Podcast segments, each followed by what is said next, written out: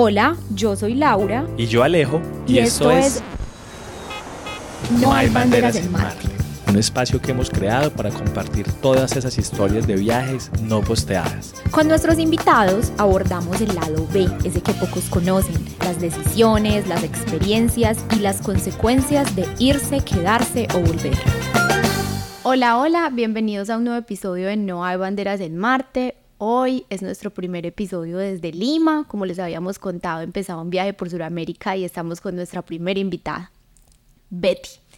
Betty, bienvenida a No hay banderas en Marte. Y muchas gracias por tenerme acá. Lindo. bueno, Betty, de pronto ustedes todavía no descubren que ella tiene un acento por ahí muy oculto, pero Betty es una inglesa que vivió muchos años en Argentina, habla un español argentino perfecto, con un acento idéntico. Yo a veces pienso, ¿será que sí me está diciendo la verdad? ¿Quieren ver mi pasaporte?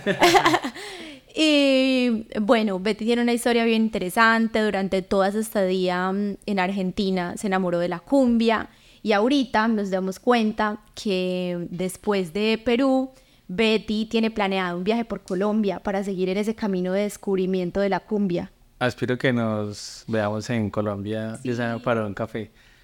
Betty, eh, ¿en qué momento una inglesa a los 22 años decide irse para Argentina? Y primero la decisión de irse. ¿Y qué fue pasando que te fuiste quedando y quedando y quedando hasta quedarte 15 años en Argentina? Sí, es una buena pregunta que me pregunto a mí misma. no, eh, bueno, antes yo estaba estudiando Bellas Artes en Inglaterra, tomé un, me tomé un año para ir a Berlín a conocer y a investigar un poco el, como el arte sonoro. Y allá conocí a un argentino y éramos muy amigos. Él volvió a Argentina y yo volví a Inglaterra, me recibí y después de recibirme decidí ir a visitar a mi amigo en Argentina.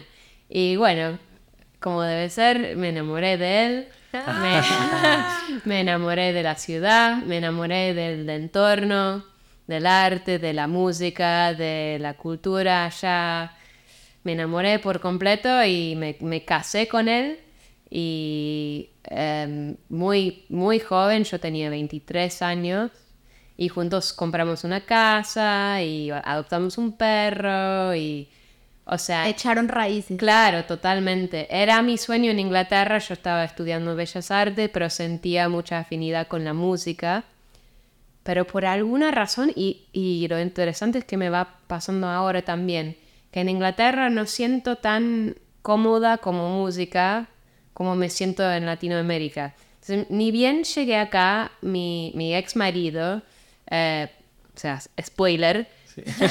Pero mi ex marido como que eh, después de dos semanas ya me había presentado a unos amigos con que empecé a tocar música eh, y ya estaba en una banda y era mi sueño. Um, y después, o sea, terminé tocando en, en, en más bandas uh, y eso fue lo que más me como que perduró de Argentina eh, más que ese mismo matrimonio. O sea, como que nos, creo que nos divorciamos después de cuatro años. Um, él se fue, se fue, de hecho se fue a Colombia a vivir un, unos seis meses creo, volvió y se fue a Holanda. Me parece que él está allá. Y yo me quedé, me quedé viviendo en esa misma casa con el perro, con mis bandas eh, y nada, armé una vida allá y, y me encantó, me encantó. No, no, me, no me quise ir. Ah, hubo, o sea, la vida se vuelve normal en cualquier lado, la, la vida no es perfecta en ningún lado.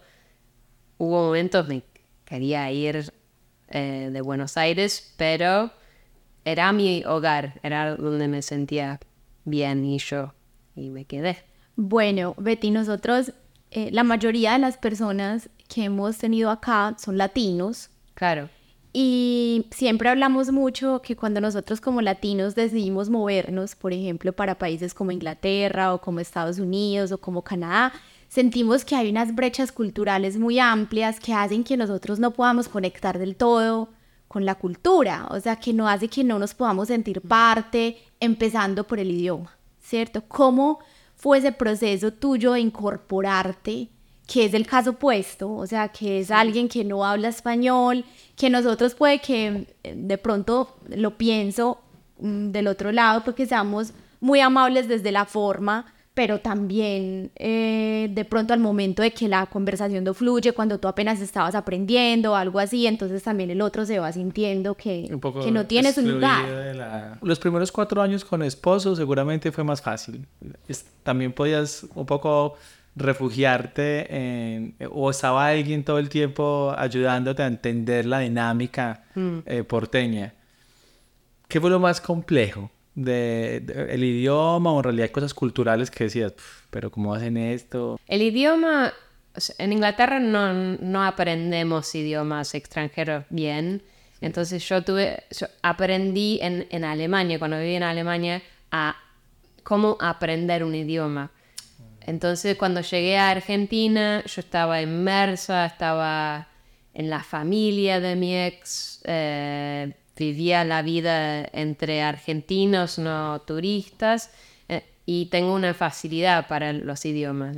Entonces, eso, esa parte, y amo, amo hablar, todo el tiempo quiero hablar en idiomas que no, no conozco. Entonces, eso como, eso fue lo, lo, más simple y fácil para mí. Dentro de poco yo estaba ya hablando, hablando.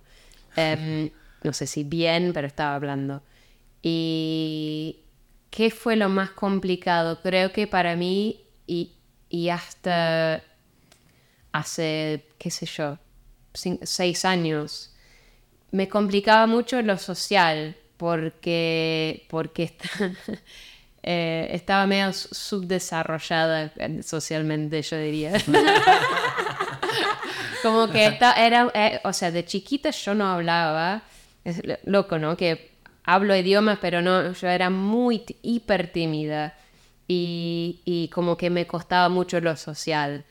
Eh, hasta tipo los treinta y pico de años que de repente algo hizo clic en mi cabeza, empecé a realmente entender a la forma latina de ser abierto, de, ser amoroso, generoso, em, y, y, como, claro, y invitar a la gente. Siempre, siempre tuve algo de eso, siempre tenía gente a mi casa a comer y, invitaba a gente, pero me faltaba eso en el, no sé, en el alma, que digamos. Entonces como que eso es algo que va creciendo en mí y, y aprendí muchísimo estando en Argentina de eso, mucho, mucho de cuidar al otro también, muchísimo de como que las madres, las madres argentinas son muy diferentes de las madres inglesas y, y como esa, no sé, apertura y generosidad me parece que es algo que tuve que ir aprendiendo y me costó.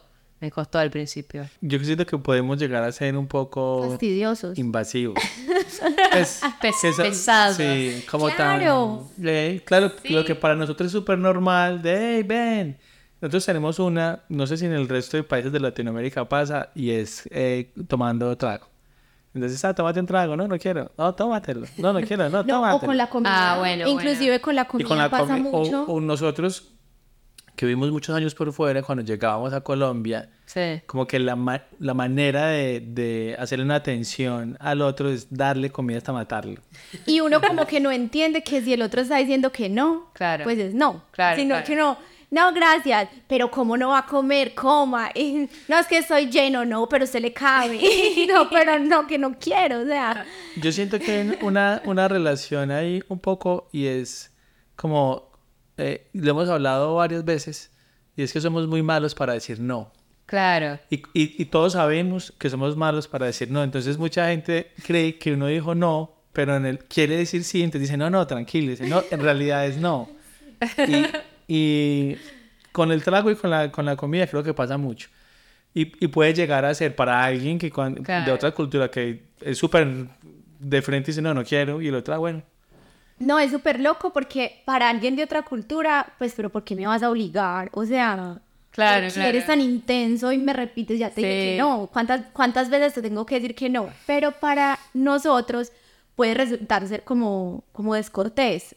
Pues Claro. como que, no sé, te ofrezco y te estoy siendo súper amable y me estás diciendo no, qué grosero, o qué descortés. Inclusive hay una, hay uno, hay dichos que es como que la abuelita uno no le puede, no puede dejarle nada en el plato, o no sé qué, porque es como de... Tienes que comértelo todo. Claro, ok.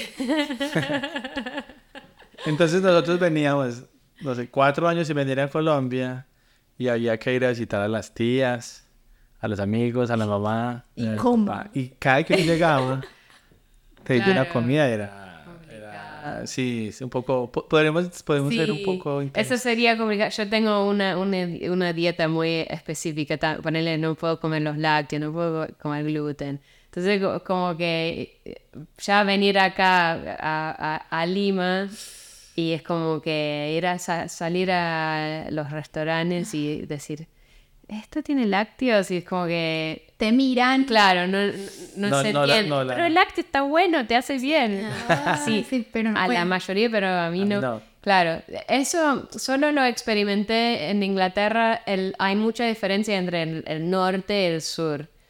Um, y yo tenía un, un novio del, del norte y lo iba- íbamos a visitar a su familia y era, era muy así. La madre quería cocinarnos todo y quería, era súper rico, súper pesado todo, contenía todo lo que yo no podía comer y no podía decir que no porque era mal educado y era como que, bueno, me enfermo una semana para, para complacer, complacer a mi suegra, ok. Y a la Súper rico, súper rico, pero bueno, después... em, pero sí, es, es una cu- cultura muy diferente porque cuando voy a lo de mis padres, ellos saben que yo soy muy estricta con la comida, entonces por ahí me compran, me compran los ingredientes y me dejan. Como que nunca, nunca se meten en mi comida. em, pero es como, es una cosa de que es, es más distancia, es como que esto, como que no nos metemos. Es, he Definitivamente, sentido mucho. que Y con se los respeta, inglés. se respeta un poco más la individualidad, como que el espacio personal es Claro. sagrado. Y acá en Latinoamérica somos más del combo, pues más Claro. de, de la gente, Claro. más de todos cedemos por estar juntos, del parche. Pero, por ejemplo, la, ma- la mamá de mi ex como que se obsesionaba con tratar, porque mi ex era, es, es vegano, entonces se obsesionaba con, con que él tuviera su comidita vegana. Entonces e- ella se hacía el esfuerzo cocinarle algo riquísimo a su estilo, pero vegano. Pero mi mamá como que prefiere no meterse, ¿viste? Como que es otra, es, es un respeto por mis límites, pero a la vez es como que es diferente. Sí, sí, sí. No, me- yo no digo que sea una cosa mejor o, o- la, o la otra, es, es muy diferente. Ah, sí, indiscutiblemente. Creo que yo- cada uno en su forma tiene una muy buena intención. O Mm. sea, aunque puede ser que cada uno falle en cosas, siempre hay una muy buena intención sí, de fondo. sí. Quizás la de tu mamá es respetar y decir, no voy a darle algo que no le gusta Claro. o sé que le va a hacer daño, que ella mejor lo haga como Sí. ella sabe. Y la del otro es, voy a tener atención así Claro, esté pasando claro. por encima. A mí me- Quiero nutrir, quiero alimentarte. todo. A mí me costó un poco entenderlo. Cuando yo soy muy como farse, no sé, te voy a invitar a mi casa y comida y, y, y a veces sentía como, pero este man, porque estás mala onda? Yo estoy dando todo para tirarle toda la onda y ese puta está como... No. Y yo, claro, me costó entenderlo. Sí. Me entenderlo, pero sí, no, Es no hay, no hay versión, no hay versión Claro. mala, son formas y, y, y, y cada uno tiene. La, la, la- lo de comer juntos es, es un ritual muy importante y cuando yo voy a donde alguien me co- cocinó algo riquísimo, increíble y digo que no, es como, es, es medio un bajón para ellos, pero a la vez es como que uno, eh, hay que encontrar un equilibrio entre los límites de uno y, compartir, viste, tener comunidad. Que- ¿Te pareció Argentina una sociedad eh, machista? Porque, nos- porque, porque los latinos, los latinos tenemos eh, fama de... Hemos ido mejorando con los años, pero hay unas prácticas. Y, y si, como yo me pongo a pensar de dónde venimos, eh, sí, los italianos, pues, los latinos son más machistas que Sí. otras partes de Europa, los españoles también. Y eh, creo que vamos en, en- avanzando positivamente, pero no, no- todavía no la logramos. es muy cultural, ¿no? Em, es algo que realmente me costó mucho, pero a que me, también me acostumbré bastante. Lo de, eh, em, no sé si se llama lo mismo en todos lados, en Argentina son los, los piropeos en la calle. Ah, sí. de- Y me había olvidado de eso. Cuando llegué acá a Lima, como que andaba recibiendo palabras eh, de, de hombres en la calle y, y me había olvidado por completo lo que es sentirse tan objeto. Ah. Em, porque en Inglaterra los hombres no, no te miran, no, no hacen eso. Eh, es, es complicado porque uno, te- yo sé que tengo, o sea, to- todos por estar, haber crecido en este ambiente, en, esta en la sociedad que tenemos, o sea, cris- es- o sea Inglaterra es, es cristiano también, eh, en un punto, eh, es una sociedad machista y lo tenemos todos internamente. Sí, sí, sí, sí. Eh, tengo el automachismo, tengo el machismo hacia, hacia otras mujeres también, ha- hacia hombres, o sea, que no lloren, que no sienten, que no...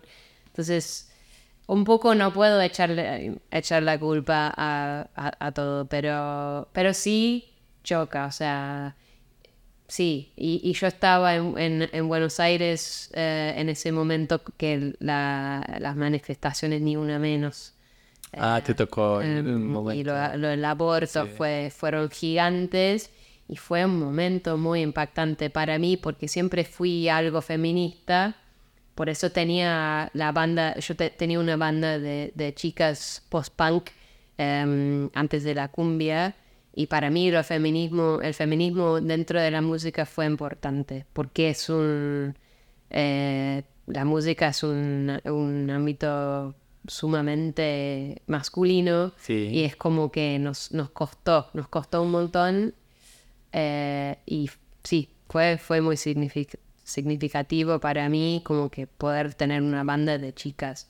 Y- Y en la música siento yo que si hoy eh, eh, los que están en el escenario, o sea, las mujeres cada vez eh, conquistan más espacios, Mm, pero detrás de la industria mm, creo que todavía falta. Casi todo el equipo técnico, aunque ah, cada vez hay más, son hombres, en las disqueras casi que son hombres, como toda la industria detrás está manejada por, por hombres tomando decisiones de, de, la obra de las mujeres, que me parece, ese tema con la que es terrible, es terrible, pero había que, había que- no porque eh, entre Argentina y Colombia, Perú, pues Latinoamérica, así todos hablemos español, hay unas diferencias gigantes y las cosas pasan en diferentes tiempos. Y, y he sentido yo que Argentina no, incluso es menos machista que Colombia. Y Colombia también por regiones, hay unas regiones que está más arraigado el machismo que en otras. Insisto, vamos mejorando, pero, Pero pero falta. El tema del coqueteo, yo, claro, cuando era niño me crié también. ¿Coquetear? No. No, no, no, no, no. No, me daba hasta allá. Pero, pues no, nunca pensé que era mal. Nunca, ni siquiera caí en cuenta, ¿no? Es normal. Si wow. la gente hace, pues. Más, ¿sabes que A mí me tocó más que era un tema como de, como de, como de, estratos sociales. Como que ah. había una, una clase que lo hacía más, y con malas palabras y eso. Y había, er- estaba más visto. estratificado que, que otra cosa. Que yo pensar que porque las mujeres tienen que someterse, que alguien les grite lo que les dé la gana y, y tienen que Aguantarse. no sé, sonreír o qué. Eh, fue como la versión mía, pero claro, ahora con los pues cuando voy creciendo y, y lo vamos racionalizando, pues, que- pues, pero ¿cómo se les ocurre que pueden andar gritándole a la gente lo que quieren y el otro debe aplaudir, pues, está terrible. Saliéndonos un poquito de ese tema, eh, ¿qué decían tus padres cuando tú te viniste? Bueno, me caso en Argentina, voy a hacer mi vida en Argentina. ¿Cuál fue como la impresión de ellos? Es interesante porque como típicos ingleses, mucho no me, no me dijeron. Pero ahora, ahora que tengo 41 años, vine acá em, y tengo, o sea, originalmente yo eh, fui a Argentina después de estudiar, eh, por, me saqué el pasaje de, de cuatro meses, después de cuatro meses volví a Inglaterra. Bueno, no Pero me casé. Eh, esta vez que vine acá me dijeron, esta vez no te casas, ¿no? y como que, no sé, me parece como que les impactó mucho, les, como que se pusieron tristes por eso, pero a la vez mi, mi hermano estaba, tenía un trabajo en, que estaba viajando por el mundo y mis padres se, muda, se, mudaron a Francia. Entonces de repente en el mismo año nin- ninguno estaba en Inglaterra ya, entonces mucho no me podían decir. Y hicimos el esfuerzo de, de que yo, yo me iba para allá eh, una vez al año. Mi mamá y yo nos hablamos todo el tiempo y ellos sabían que yo estaba, estaba contenta y mejor en Argentina. Em, entonces, nada, como que lo aceptaron y me, me apoyaron en, en cuanto podían. En eso tenía, tuve suerte, la verdad. porque- ¿Y era tu familia lo que más extrañabas estando en Argentina o era qué lo que más te hacía falta? extrañaba a la familia.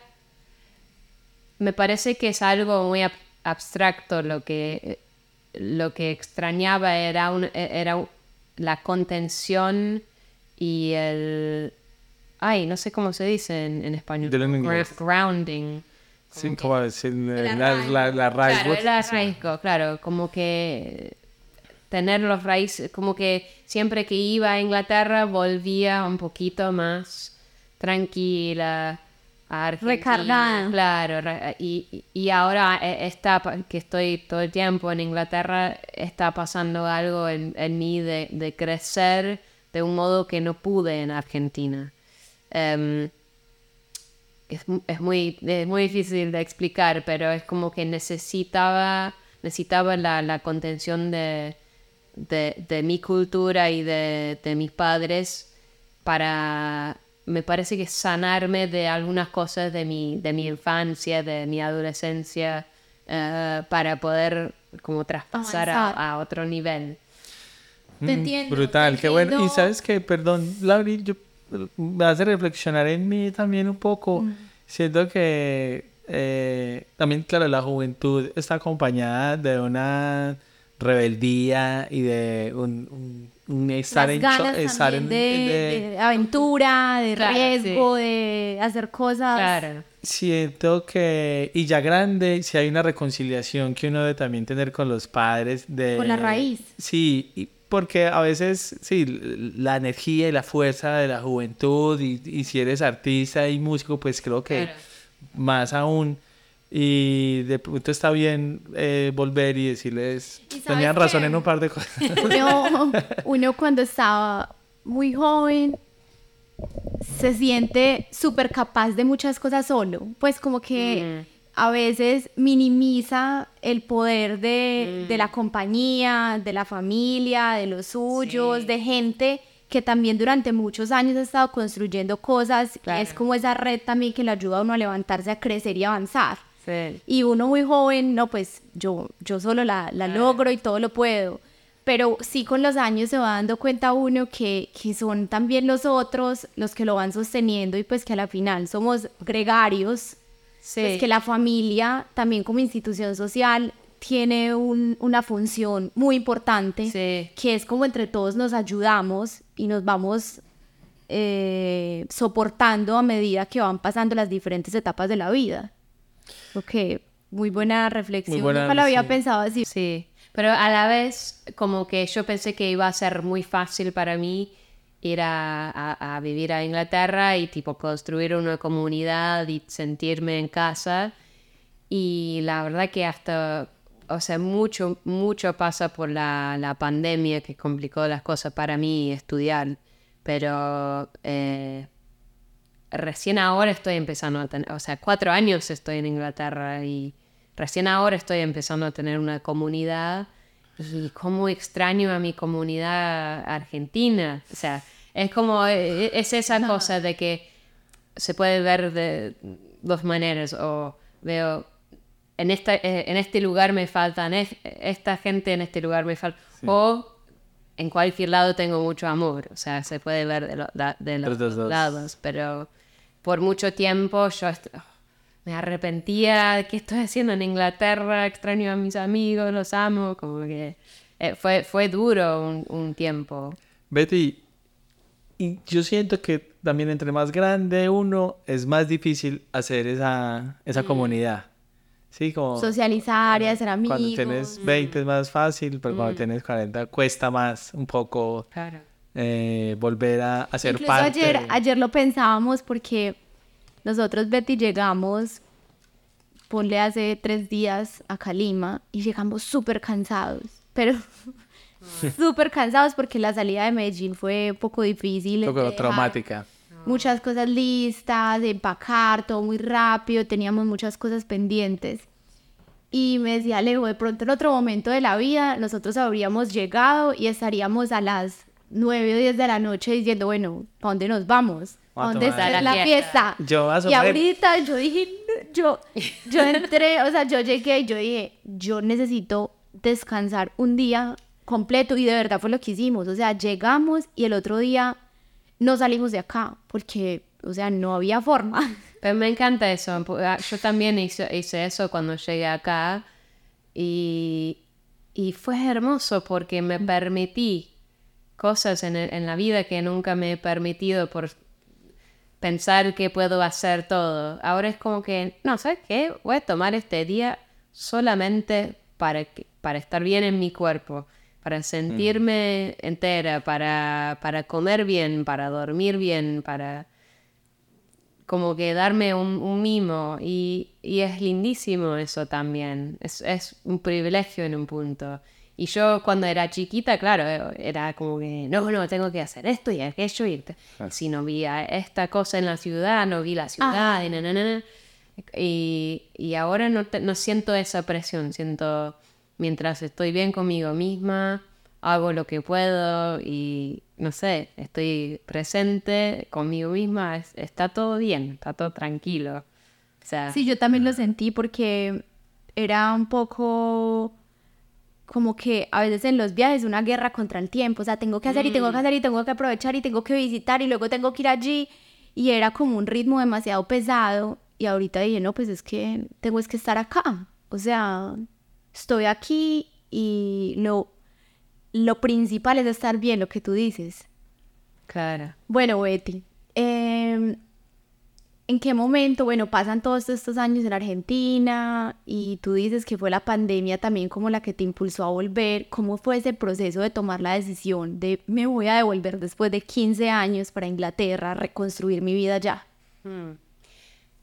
Bueno, eso pasó por un tema de salud, en verdad. Yo, en un momento me enfermé eh, muy seriamente, muy gravemente, em, del corazón, de hecho. O sea, de, de, tanto cantar sobre el corazón roto en la, en se me que se me, rompió. Em, entonces eh, hubo un momento en, de, de, mucho susto en que decía, bueno, por ahí no veo más a mis padres, esas cosas, por ahí eh, de repente costó mucho volver allá. Em, sí, de repente sentía muy alejada de mis raíces y también sentía mucho la, la, presión económica de, Argentina que está, está muy complicada. ya, ya, estaba complicado en ese momento, ahora ni hablar.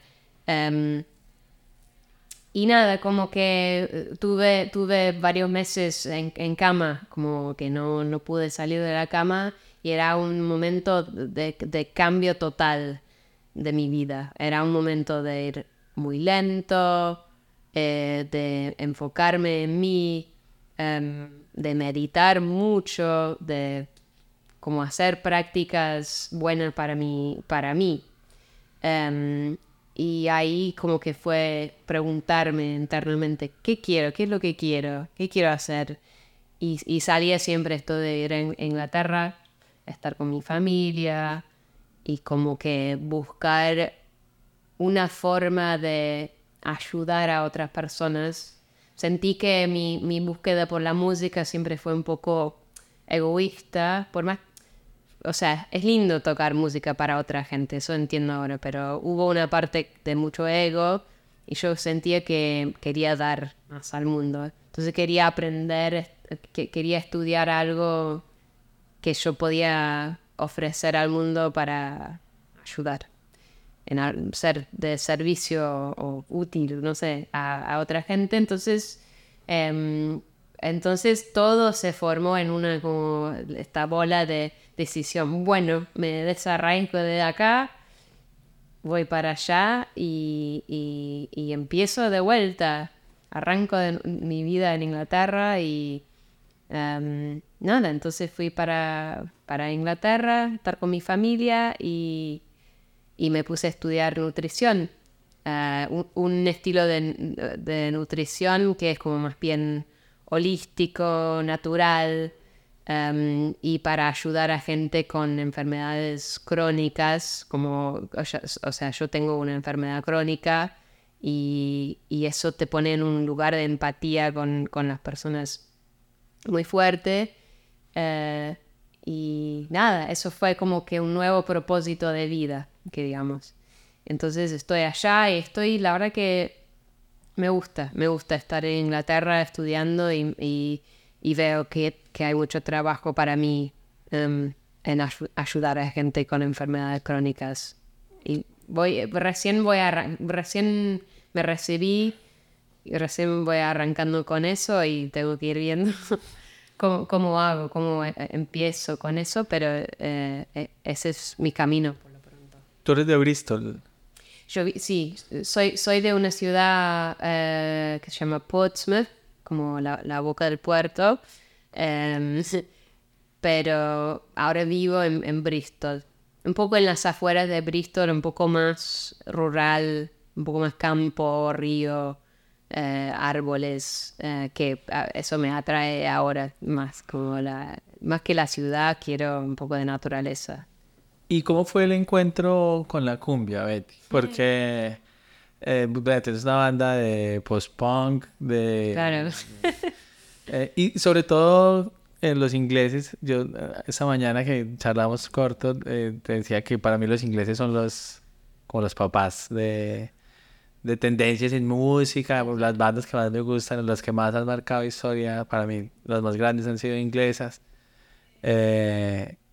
Y, y, y, cumbia Sí. El primer encuentro con la cumbia fue, como con la cumbia argentina, ¿no? Sí, no, nunca, no lo conocía antes, eh, lo, o sea, escuchaba por la calle, escuchaba el viste, como desde las radios, de los autos, no sé qué, y preguntaba a mis amigos qué es esto y me decían, no, cumbia, no, olvídate, es una mierda. Em, porque en ese momento era, era, bueno, 2005, 2006, era justo después de la movida cumbia villera, em, que fue como un shock para la, gente de clase media. Obviamente yo, la gente con que yo estaba era la clase de gente media, entonces ellos lo rechazaban por completo. Um, Perdóname, doy, intento dar un poquito de contexto. Hay una cumbia en Argentina que le decían cumbia villera, y es porque en, Argentina, me corriges si me equivoco, eh, las villas son los barrios populares.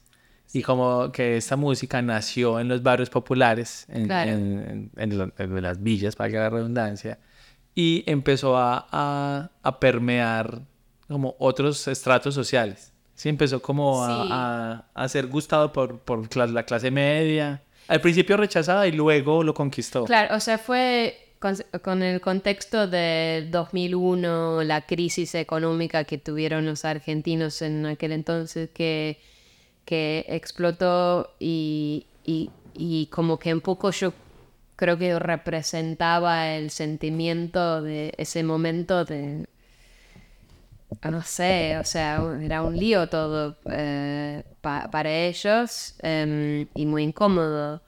Y, y esta música es como chocante, tenía unas letras muy misóginas, muy de, de armas y drogas y de... eh, es medio como hip hop Sí, en un sentido, y era como electrónico de forma que antes la cumbia había sido eh, de fiesta, de, cumpleaños, de casamientos, de, canciones de amor y como todo un poco eh, lindo así, y de repente era muy chocante. Entonces le- les dio mucho rechazo a, la clase media. Em, pero pasaron dos cosas que a, un amigo le dije, me, encanta esa cumbia que se escucha en la calle. Me pasó eh, un disco de, de que no sé si se conoce por toda Latinoamérica, pero es la, es la santa de, cumbia en Argentina. O sea, de hecho, como que la hicieron santa, santa popular. Em, y es, es fue una divina, muy buenas letras, muy buenas canciones y, y una heroína para ellos. Em, y al mismo tiempo un amigo de- del, del under de la música muy no, no popular de allá me pasó un disco de chicha peruana que es como un es de los 70 más o menos, es un estilo de, em, de cumbia mezclado con salsa y tipo el, el surf rock eh, yankee. Me parece que tiene un, una relación con la dictadura de entonces que, que no podían tocar eh, rock yankee, entonces Ah, como sí, hicieron una versión más como salsa cumbia. Y eso me voló la cabeza, no lo podía creer, me encantaba, bailaba en mi living todo el tiempo escuchando a lo- los mirlos, los destellos. A los mirlos. Juaneco y su combo, todo. Ay, me encantó, me encantó, los hijos del sol. Y nada, me, me encantaba y pasaron unos años. Yo te- tenía mi banda de, de, de post-punk con las chicas, tenía mi... Yo tocaba sol, eh, solista como Betty Confetti era mi nombre, era DJ y también tocaba canciones folk medio, ay no sé, Jeanette, como François Satie, Sí, como, sí, sí, sí. eh, no sé, los Carpenters, cosas así muy kitsch. Em, y no sé, de repente me, me gustaba mucho la, la cumbia y como medio como chiste empecé a escribir unas cumbias. Tocaba el, el, el cuatro venezolano. Sí. Alguien me regaló un cuatro venezolano y estaba tocando eso y componiendo cumbias. Y eran muy divertidas y tenía a mis amigos en, en mi terraza tocando cumbias y no sé, eran todos de clase media, no sabían nada de cumbia y entonces agarraron una cosa y, no sé, una lata y golpeaban la lata. Era todo medio, yo no, no lo podía tomar muy en serio porque soy inglesa, ¿qué voy a hacer haciendo? Voy- ¿Qué voy a hacer tocando cumbia? Em, pero con el tiempo em, dejé la banda de post-punk y, y puse todo mi, todas mis energías en, en mi proyecto de cumbia. Em, y nada, me enfoqué en eso eh, durante muchos años. Fuimos de gira por Alemania, eh, tocamos por varios lugares en, en Argentina, tocamos mucho en, en Buenos Aires, em, grabé un disco y, y unos temas más también. em, y era, mi vida era cumbia, salía a bailar cumbia, me encantaba, er- era todo lo que escuchaba, ya no podía escuchar lo indie, lo rock, lo... nada, me- no me interesaba más que nada que, que cumbia. Y nada, así fue. Me parece muy loco, muy loco. Pero cuando pienso que de una forma u otra, pues es como la versión de nosotros con el rock. Me llegó, no sé, a Iron Butterfly, no sé, Pink Floyd. Claro. Y loco, obsesionado. No quiero escuchar nada de música colombiana. Solo yo me creía eh, Roger Watt, pues no, no. Claro, por lo exótico. Lo que pasa es que eh, es más fácil que, esa música que conquistó el mundo, Sí.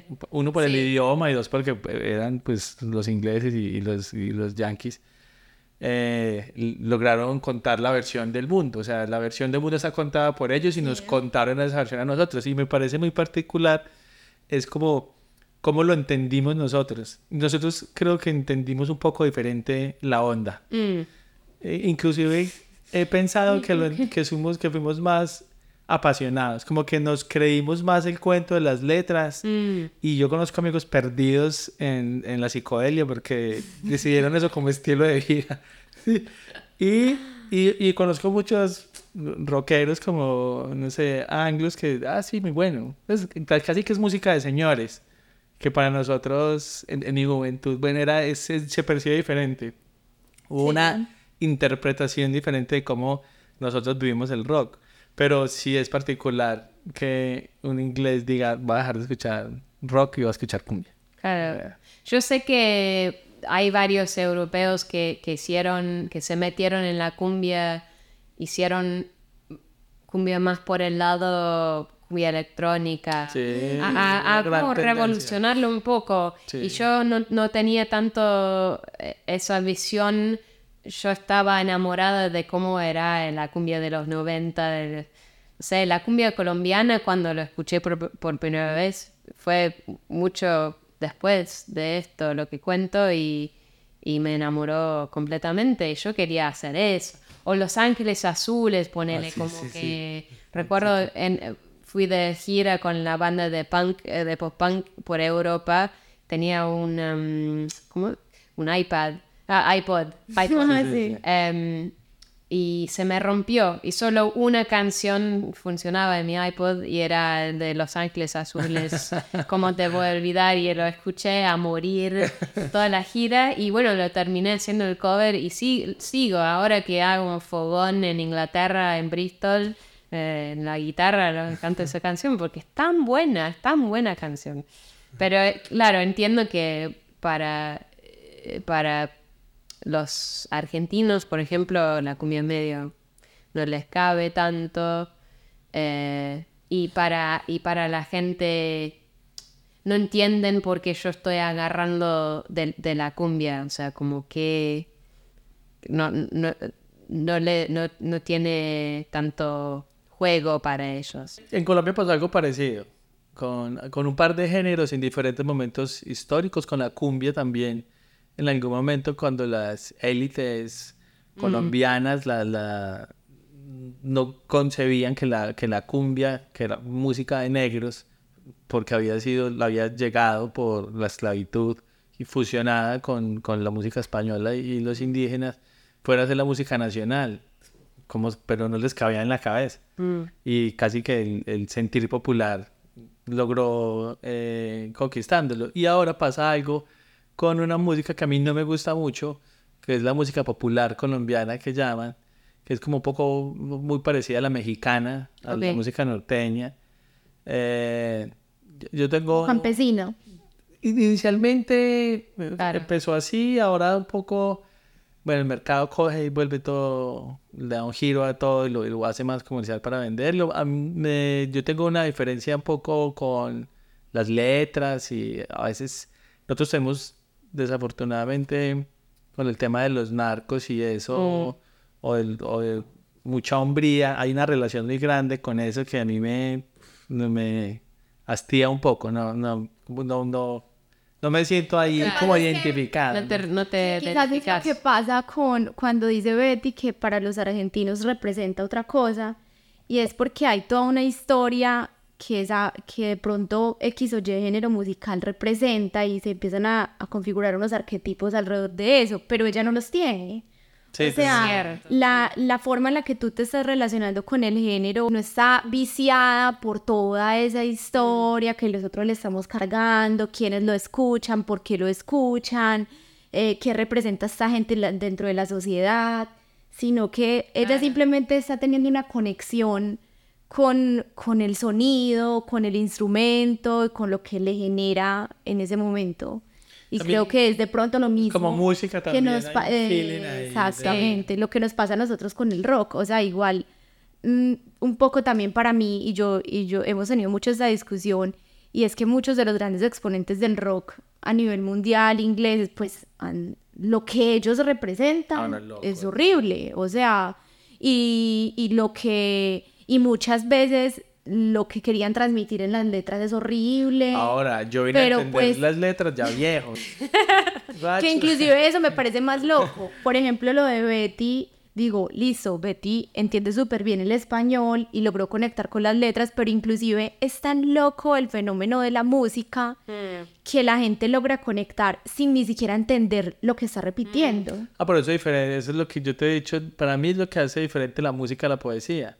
Seguramente si tú eh, no entiendes, eh, no sé, italiano y escuchas una poesía en italiano, pues vas a decir, "Eh, es una poesía, no entendí. Pero la música, así no pero te entiendas nada, si hay un no, sentimiento. Pero yo siento que, que sí te pero te queda faltando de, de que estoy repitiendo. O sea, Aparte siento yo que la música también eh, está muy transversalizada por ideologías. O sea, la música detrás, eh, no solo las letras, sino que hay una idea estética, y una... Concepto. Sí, que siento que también logra permear a la gente. Y, y como, insisto, la historia la contaron en ese caso los anglos y yo pues casi que... no, tú la reinterpretaste bajo tu realidad. que es lo que está haciendo Betty, Sí. la reinterpretación Pero es, bajo la realidad de ella.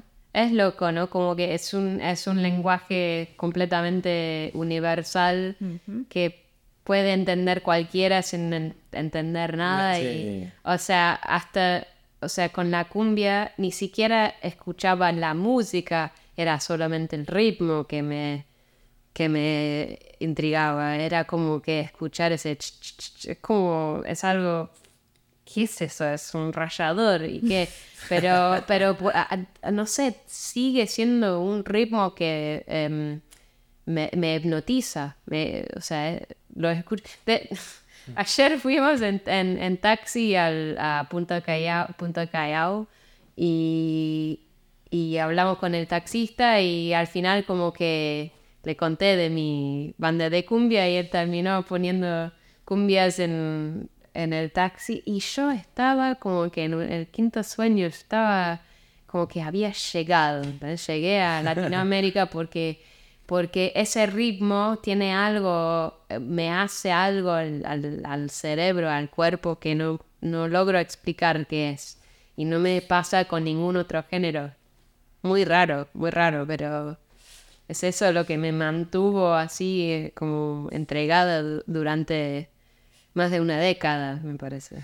Betty, ¿y sientes mucha nostalgia cuando recuerdas como ese momento de tu vida en Argentina, eh, tocando todo el tema de la cumbia, pues que, que nos estás contando que ha sido como tan trascendental para ti, cuando estás en Inglaterra? Pues que te fuiste gira por, por Europa, te tocaste por toda Argentina. Tuviste un momento también de... Tengo nostalgia como uno tiene nostalgia a la, la juventud, ¿no? Que a las posibilidades con el cuerpo y, no sé, la juventud para, para hacer cualquier estupidez casi.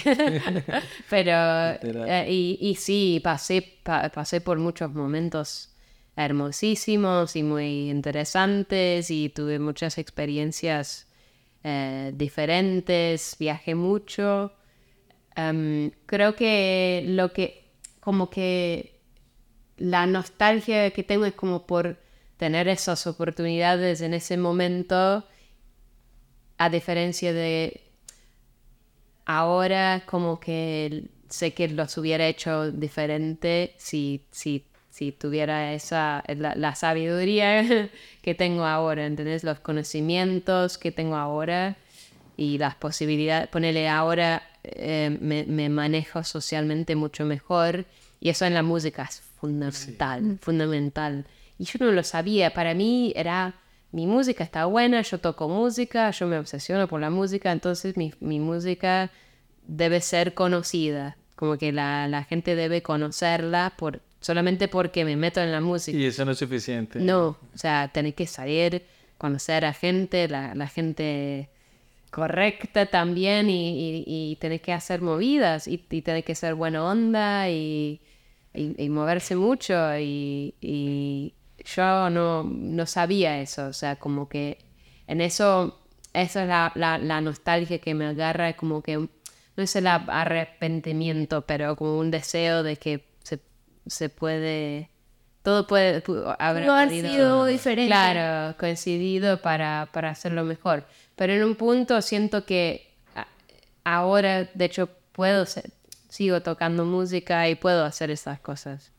Así que por ahí se vienen mejores momentos. ¿Te sentiste, Betty, en algún momento eh, en peligro o como muy vulnerable en Argentina? Nosotros sabemos que Latinoamérica tiene también como un estigma, sobre todo para muchos europeos, eh, de que es peligroso, de que acá todo es más difícil, si te enfermas va a ser un lío, eh, si te llega a pasar algo y bueno, hay como muchos miedos también cuando alguien decide también trascender la barrera del, del turismo y decir voy a hacer una vida acá, el sistema de salud, bueno, tantas cosas que, que pasan. No, la verdad que. La verdad que Ar- Argentina me trató muy bien. Em, tú por ahí elegí un poco mal novios a veces. Hubiera elegido mejor. Eh, y eso, eso lo veo ahora, que por ahí eh, en momentos me metí en situaciones no tan buenas. Em, pero en general nunca, nunca tuve una situación en que me sentí realmente en peligro. Que no sé si tengo un ángel cuidándome eh, o es que, no sé, por ahí las cosas no están tan mal, no, no, no sé, pero... Betty, hay un, hay un, un imaginario cuando un europeo, un gringo llega a Latinoamérica y es claro, vienen a vivir como reyes porque, no sé, la gente cree que tienen una pensión a los 20 años y que les están girando en libras y que tú vivías muy bien eh, durante 15 años porque, eh, porque simplemente eres inglés. Eh, la manutención tuya, ese tiempo en la Argentina, tú trabajabas como una argentina del común, eh, tenías un salario normal, como cualquier argentino. Yo trabajaba como profesora de inglés, iba a las casas de eh, mis alumnos y trabajaba de esa forma, nada, nada especial. O sea, me acostumbré al, al cambio de la moneda, al, al cambio del dólar y a aumentar el precio cada tanto que la verdad que ahora en Inglaterra empiezan a verlo eso un poco y se asustan mucho. Era como que, bueno, otra vez cambiamos de honorarios. Era... em, eh, pero bueno, el, sí, o sea, yo si me cayera en problemas por ahí mis padres, yo nunca tuve que pedirle plata a mis padres, pero está ese, ese esa, ese- esa noción, ¿no? De que tenés algo en el fondo que te puede proteger, que lo- la verdad que es un, es un privilegio muy grande, o sea, no, no todas las personas tienen eso. Nosotros cuando estábamos en Australia yo pensaba, pasa algo y seguramente las familias van a poder hacerlo 15 días, pero de pasar de pesos a dólares, es, Claro. es un momento que es Claro. insostenible, Sí, que es Sí. diferente al cambio sobre todo de la libra, que es Sí. tan, tan fuerte. sí. Y re- recibiste algún momento, sabemos que Inglaterra y Argentina después de la guerra de las Malvinas eh, tenía que tocar el tema, pero, pero no, en algún momento alguien no dijo como, ah, eh, Tuve, tuve, tuve temas con eso, sí. Eh, pocos, o sea, varios más por chiste. Por ejemplo, en un momento se sacó una- un billete eh, de, de 50 pesos que tenía una imagen de las Malvinas, porque era eh, con Cristina, se hablaba mucho de...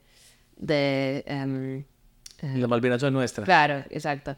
Entonces yo hacía el chiste, si, si, pagaba a alguien 50, acá te devuelvo las Sí. Malvinas, esas cosas. em, y, pero mm, la verdad que no, me parece que la gente no quería entrar en eso demasiado. em, sí, es, qué sé yo, es, es una de esas cosas, viste, cuando es la gente arriba. Gobiernos. Claro, gobiernos. Estupideces y nada, con la Claro, gente. sí, sí, sí. Yo, yo no, me, no me metí mu- mucho en el tema.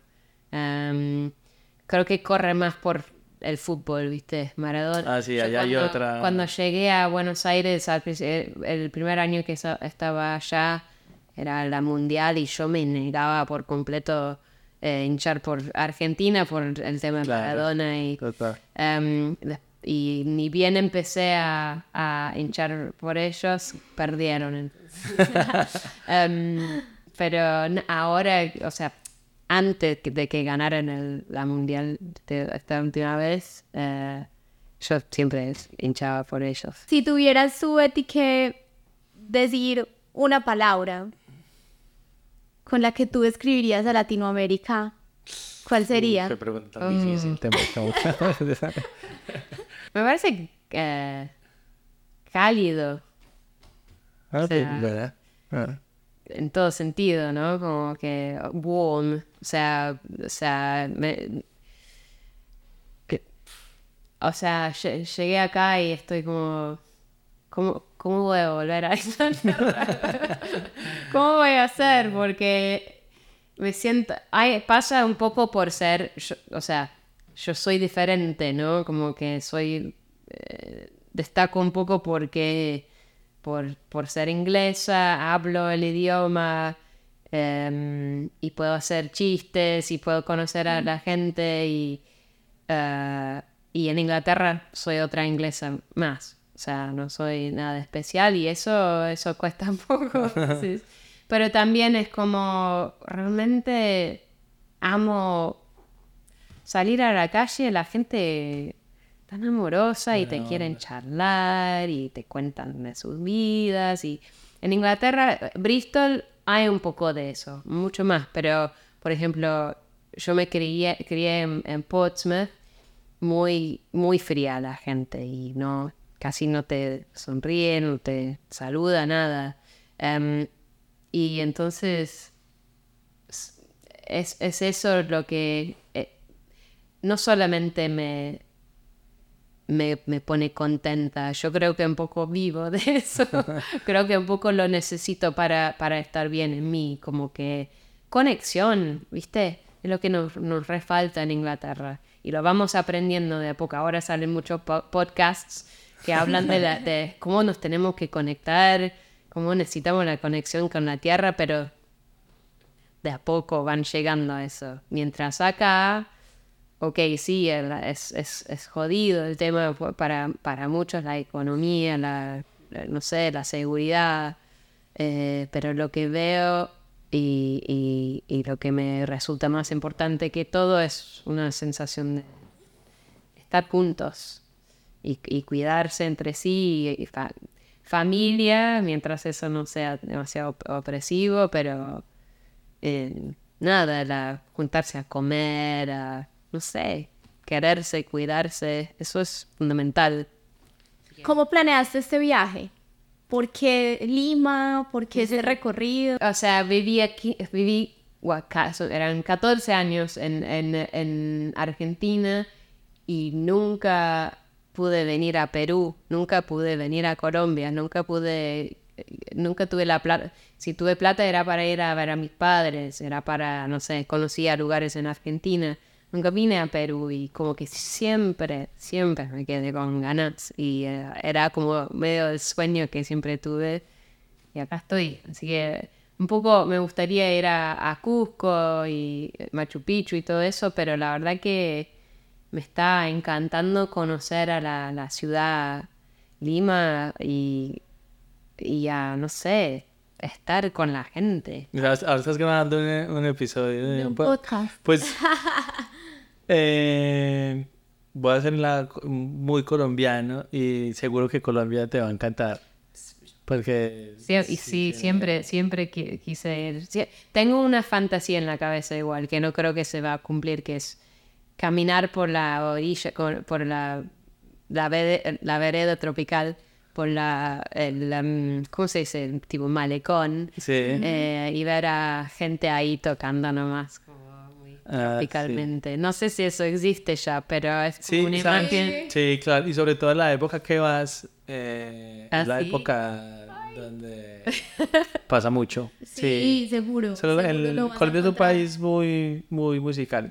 Todos, todos hablamos de nuestros países, pues como ah, Colombia, no sé qué, los peruanos seguramente dicen que es, no sé qué, los mexicanos. Ah. Colombia en realidad me parece que yo siendo tan vinculado Claro. con la música tantos años, Colombia sí tiene una particularidad, Claro. en realidad, con, con una gran musicalidad y una gran Creo que diversidad. tiene dos, tres particularidades. Una, mm, la gente, sí en Latinoamérica en general la gente es muy amable. Yo siento que Colombia, la gente es inclusive un poco más.